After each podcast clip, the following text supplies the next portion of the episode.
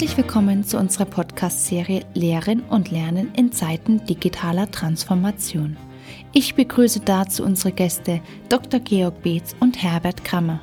Heute ein Podcast mit dem Titel Ich hab's auf dem Schirm, ein Lehr Lernmodell als Navigationshilfe. Herr Dr. Beetz, wird es jetzt sehr theoretisch oder gibt es eine praktische Wegweisung zum beabsichtigten und erhofften Lernerfolg? Das eine schließt das andere ja nicht aus. Ja, es wird ein bisschen Theorie geben. Und das muss sein. Nur drauf loszuhandeln ohne vorherige Reflexion und ohne durchdachte, begründete Planung, das wird leicht zum bloßen Aktionismus. Der macht vielleicht viel Wind, aber bei dem kommt in der Regel auch nicht viel Vernünftiges raus. Und ja, es wird auch eine sehr praxisrelevante Anregung, Empfehlung und Hilfe zur Vorbereitung von Unterricht und Schulung geben. Aber natürlich keine, die den beabsichtigten Erfolg auch garantiert. Der Bildungsertrag ist ja nicht nur vom Lehrer oder Dozenten und seinem Tun abhängig. Auch der Schüler oder Schulungsteilnehmer hat daran immer seinen Anteil und alles andere als einen kleinen. Das ist meine Überzeugung. Ich schließe mal an den Titel an. Wenn die Theorie eines Lehr-Lernmodells dem Lehrenden, dem Dozenten Orientierung und Navigation gibt, damit er sich so ganz wie bei einem Navi-System im Auto nicht so schnell verfährt, und er damit weiß, was er alles mit bedenken muss, dann ist doch das eine tolle Hilfe im Praxisalltag und nicht nur schlaue Theorie. Und klar, es geht um zwischenmenschliches Geschehen und da gibt es auch, wie beim Routenplaner, Unvorhergesehenes auf der Strecke. Und gegebenenfalls muss man auch von der ursprünglichen Route abweichen. Auch für mich, der in seinem Berufsleben sicher schon tausende Stunden Unterricht, Präsentation und Vortrag gehalten hat, wenn ich morgen etwas vortragen müsste, ist das Lehr-Lernmodell automatisch vor meinem Kopf. Wie in der Software so ein Hinweisfenster, das hochpoppt. Darum sage ich, dieser Podcast ist nicht nur Theorie, er hilft überwiegend in der Praxis. Das sehe ich genauso wie du, Herbert. Von der Planung hängt ganz viel ab, wie das reale Lehr-Lerngeschehen in den 90 Minuten oder am Schulungsalltag inhaltlich und methodisch abläuft. Und die Planung kann ich eben gründlich, detailliert oder auch nur grob und schlampig machen. Ja, und in der kann man sich verirren und verlieren, wenn man es mit einer komplexen Materie wie dem Lehren und Lernen zu tun hat, das nicht nach einem einfachen Ursache-Wirkungsprinzip funktioniert. Darum reden wir heute mal drüber, was man auf dem Schirm haben muss und was hilft, sich in der Fülle der Überlegungen, Fragen und Aspekte nicht zu verlaufen und zu einer durchdachten Lehr- und Schulungsplanung zu kommen.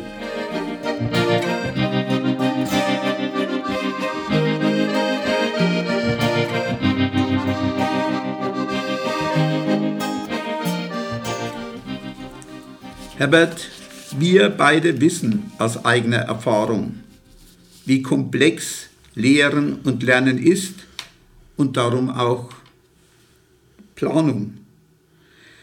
Der Anschaulichkeit für unsere Zuhörer wegen sollten wir, meine ich, allerdings noch kurz etwas konkreter werden zur Vielschichtigkeit, mit dem man es bei der Planung, gründlichen Planung einer Unterrichtsstunde zu tun hat. Da stellen sich so viele Fragen zu denen man sich Gedanken machen sollte. So viele Überlegungen sind dazu anzustellen und auch Entscheidungen zu treffen, dass wir die hier eigentlich gar nicht alle aufzählen können. Soweit ich weiß, gibt es auch nirgendwo eine Liste mit Fragen, auf die man sich im Verlauf des Planungsvorgangs eine Antwort geben muss, bis dann ein stimmiger Ablaufplan steht. Also für mich ist es bis heute ein ganz wesentlicher Schritt, dass ich für eine Planung, also für eine Unterrichtsplanung für einen Tag oder auch nur für eine Stunde, einen richtigen Fahrplan definiere. Wer, also Lehrer oder Teilnehmer, Schüler, wie lange, also die Zeit die, der Aktivitäten ist. Ich plane also meinen Start und meine folgenden Aktionen. Ich übertrage es mal wieder aufs Navi im Auto. Es sagt mir, wie lange ich auf welcher Straße bis zu welchem Ort unterwegs sein werde. Ich nenne es mal Streckenliste. Es ist für mich ein Aspekt. Und natürlich geht es zum Beispiel auch um den Lerngegenstand, den Themenkomplex. Dazu gibt es in der Regel viele Fakten, viel Wissen, zu viel für die oft doch sehr begrenzte Zeit. Also geht es auch um die Frage, was wähle ich aus und was lasse ich weg und was vom Ausgewählten bringe ich in welcher Reihenfolge, welcher Ausführlichkeit und Gewichtung mit welchen Beispielen garniert in den Unterricht rein. Mhm. Wenn ich so an die Teilnehmer-Schüleraktivität denke, dann geht es wieder viel ums Wie. Ob in Einzelarbeit, zusammen mit einem Partner, in Kleingruppendiskussionen, und die braucht ja auch eine Aufgabenstellung, einen zeitlichen Umfang, eine Gruppengröße, einen Gruppenarbeitsplatz. Und eine Überlegung, kann ich die Gruppen überhaupt betreuen? Und natürlich die Zeit. Oder will ich neues Wissen mit Fragen an die Schüler erarbeiten? Übertragen auf Software-Schulungen in Kliniken ist es geradezu ein Schwerpunkt und voraussehbar, dass die Teilnehmer ihre Praxiserkenntnisse und Methoden einbringen und wissen wollen, wo sehe ich diese Berechnung? Wo kann ich diese Regel in der Software nachvollziehen? Das ist total wichtig und muss auch zulässig sein, darf aber auf der anderen Seite auch nicht dominieren. Das ist eine ganz große Herausforderung bei dieser Form von Schulung für Trainer. Hier besteht immer die Gefahr, dass die Schulung, ich nenne es mal, geentert wird von den Teilnehmern oder der Dozent einfach entgleist. Und dann kommt noch hinzu, was ich bei den Teilnehmern der IT-Schulung und dem Führungsseminar für Führungskräfte überhaupt erreichen will. Oder in der Software-Schulung, was die Teilnehmer nach dem Training erreichen sollen. Oder in einer Krankenpflegeschule laut, was der Lehrplan ihnen vorschreibt. Ja, und wer überhaupt die Teilnehmer oder Schüler sind und wie viele. Weil auch die Zahl ja wiederum für die Gruppeneinteilung wichtig ist oder die Anzahl der Arbeitsblätter und Skripte. Vorausgesetzt natürlich, dass ich überhaupt welche einsetze. Aber denkbar ist ja auch, das Skript nur zur Nacharbeit am Ende mitzugeben oder überhaupt nur aufs Lehrbuch zu verweisen. Oder in der heutigen digitalen Welt auch auf Online-Hilfen mit einer Software zu verweisen. Oder auf Tutorials oder sonstigen digitalen Lehr- und Informationsmaterial. Aber ich, du, ich glaube, es reicht, Georg. Unterricht planen, das läuft aus meiner Sicht darauf hinaus, dass du vor unendlich vielen Möglichkeiten stehst und auswählen, abwägen, dich entscheiden musst, manchmal auch verzichten musst, weil die Zeit dafür nicht reicht. Ob du das auch für wichtig hältst zu wissen und als Anfänger und als pädagogischer Amateur in dem Geschäft weißt du oftmals gar nicht, wo anfangen den ganzen Wust aufzubröseln. Ich muss sagen, Georg, dass uns das damals von dir sehr geholfen hat mit dem Berliner Modell. Ich sagte schon, ich habe es heute noch in der Vorbereitungsmodell von mir so wichtig und einprägsam was für mich. Wenn ich ganz ehrlich bin, war es für mich eigentlich immer viel mehr als wie nur ein Lehr-Lernmodell, denn es war mir auch in der Leadership und für mein Unternehmen immer ein wichtiger Navigationshelfer im Vorgehen bei Prozessen und Veränderungen weil für mich das Berliner Modell so eine ganz grundlegende und grundständige Logik ist.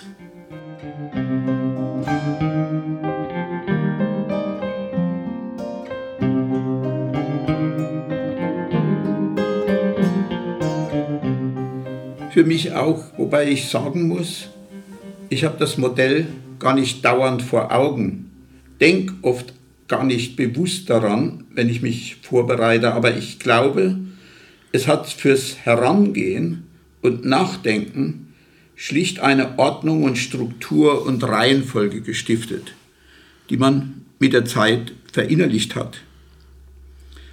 Herbert, ich weiß auch gar nicht, ob das Berliner Didaktikmodell heute in der Lehrerausbildung noch groß thematisiert wird. Ich bin da einfach nicht mehr so up-to-date.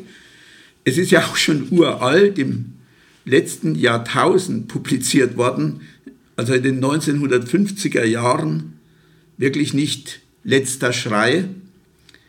Aber ich bin aufgrund meiner Erfahrungen damit überzeugt, es ist einfach sachlogisch und wer sich gründlich damit beschäftigt, dem hilft es tatsächlich, die Anatomie von Lehren zu verstehen.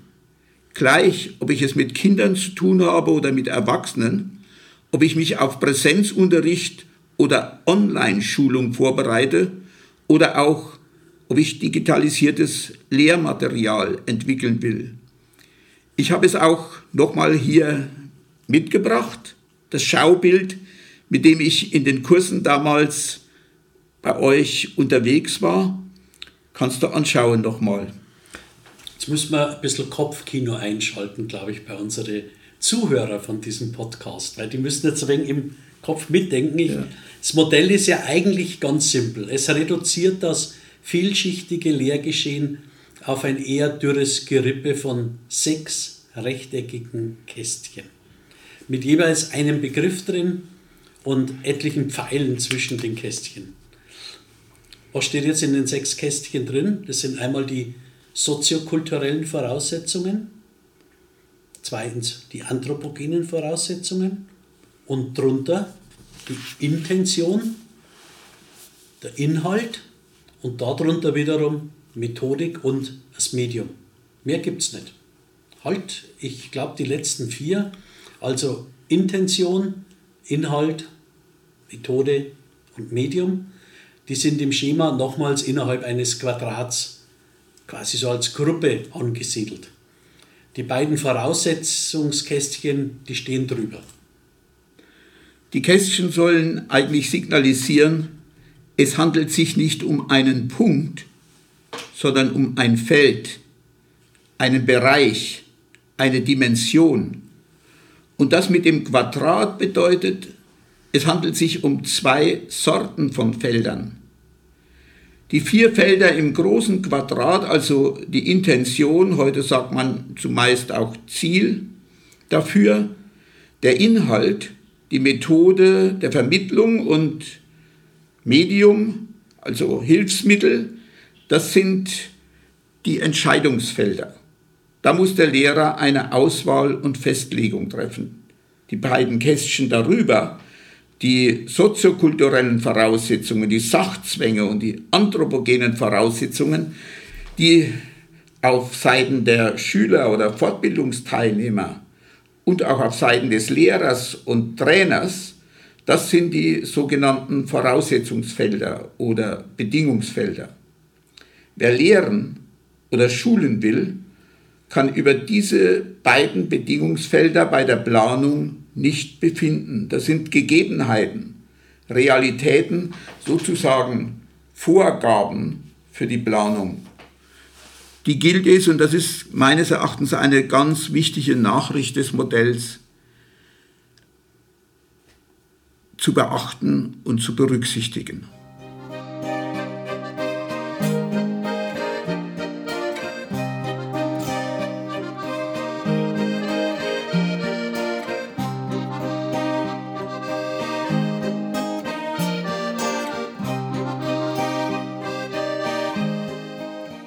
Für mich war es ein Aha-Erlebnis damals bei dir, zu sehen, dass Lehren immer auch Voraussetzungen hat. Bedingungen und Gegebenheiten, die sozusagen feststehen, Vorgaben sind. An ihnen kann ich zunächst nichts ändern. Und das stimmt ja auch.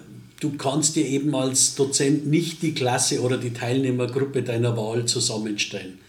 Du musst mit dem reservierten Raum, mit der vorhandenen Geräteausstattung, die dir in dem vorgegebenen zeitlichen Rahmen und mit den dir zugeteilten Menschen trainieren, die du nun mal hast und nicht die, die du dir gern wünscht und idealerweise vorstellst. Und so ist es auch mit dem Lehr- und Schulungsgegenstand, zum Beispiel den, bleiben wir beim Beispiel Dienstplanfunktionen. Für die Arbeitszeiten im Krankenhaus gibt es rechtlich, tariflich, betriebliche Bestimmungen. Wer ein Dienstplanseminar plant, für den sind diese unabdingbare Vorgaben, die er auf der Inhaltsseite unbedingt berücksichtigen und in der Schulung thematisieren muss. Das gilt ja auch für die Entwicklung von Software zur Dienstplanung. Und wer Mitarbeiter für deren Ingebrauchnahme und Nutzung schulen soll, für den gibt die Software eine bestimmte Abfolge von Schritten vor, die begangen werden müssen. Die, diese Abfolge, die kann man jetzt als kompliziert finden oder als nutzerfreundlich, nutzerfreundlicher sich wünschen. Aber man kommt ja halt nicht aus bei der Ziel- und Inhaltsplanung. Und wenn ich diese nicht verändern kann, ich muss sie wissen und muss mein Handeln danach ausrichten. Natürlich die soziokulturellen und anthropogenen Voraussetzungen, die kann ich ignorieren. Aber wenn man das Berliner Modell ernst nimmt, dann sollte man das auf keinen Fall tun. Sonst kann die Lernwirkung abträglich werden und für den Dozenten ziemlich peinlich. Man sollte sich schon viel Gedanken über sie machen. Mhm. Und wer hinterher den Verlauf und den Output einer Schulung beurteilt, sollte immer auch deren Rahmenbedingungen und Voraussetzungen mit in Betracht ziehen und nicht nur eventuelle Unzulänglichkeiten und Defizite auf der Lehrerseite. Zum Lehren gehört immer auch äußere Umstände und die sind auch nicht immer lernförderlich und auch nicht nur dem Lehrer anzukreiden. Ja, meine ich auch. Das Berliner Modell warnt genauer besehen vor einer verkürzten Sicht sowohl aufs Lehren generell und auch auf den Einzelfall äh, einer 45 oder 90 Minuten Lehreinheit und deren Vorbereitung. Ja, und es, es hat mir auch noch eine zweite Seite am Lehren die Augen geöffnet, nämlich in den wechselseitigen Pfeilen zwischen den vier Entscheidungsfeldern ist sie im Modell symbolisiert. Es ist die Einsicht, diese vier Entscheidungsfelder stehen nicht isoliert nebeneinander. Man darf sie nicht getrennt voneinander bedenken und dann eine Entscheidung treffen. Das Ziel, der Inhalt, die Methodik und die Medien sind eng miteinander verflochten. Sie beeinflussen sich wechselseitig. Die Entscheidung in einem Feld hat Auswirkungen und Rückwirkungen auf die anderen. Da muss man schon sehr vernetzt denken. Aber ich glaube, wir sollten es heute mal dabei belassen, sonst wird es zu viel auf einmal im Kopfkino, befürchte ich.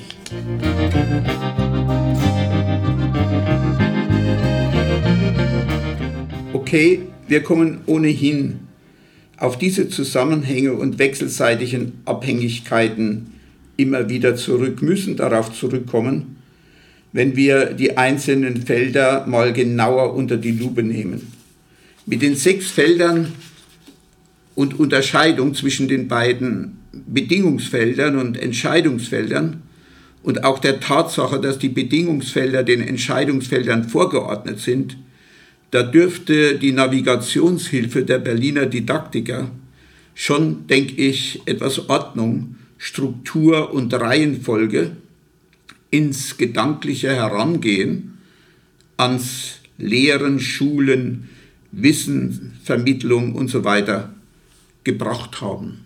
Denke also, ich jedenfalls. Wobei, Georg, du wahrscheinlich mit vorgeordnet sicher nicht sagen willst, dass die Bedingungsfelder wichtiger seien, irgendwie höherwertiger und darum auch gründlicher zu durchdenken sein als die Entscheidungsfelder. Es geht nur um den sachlogischen Vorrang in der Reihenfolge. Es ergibt halt wenig Sinn, sich über Ziele, Inhalte und schrittweise lebendige Aufbereitung und Darbietung von digitalisiertem Unterrichtsmaterial Gedanken zu machen, wenn die Schüler gar keine Endgeräte dafür haben oder die Adressaten im Betrieb, die es nutzen sollen, keine Zugangsrechte. Georg, wir haben jedenfalls noch reichlich Stoff für Fortsetzungen.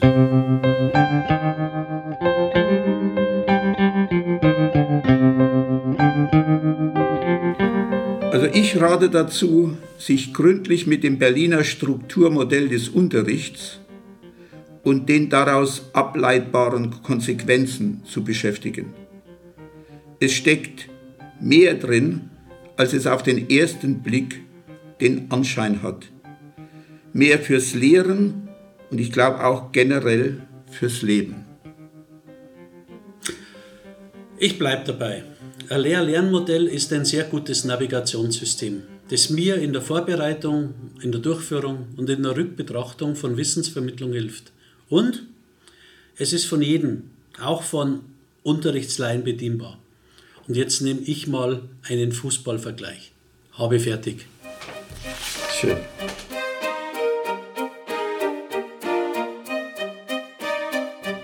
Das war es auch schon wieder mit dieser Podcast-Folge.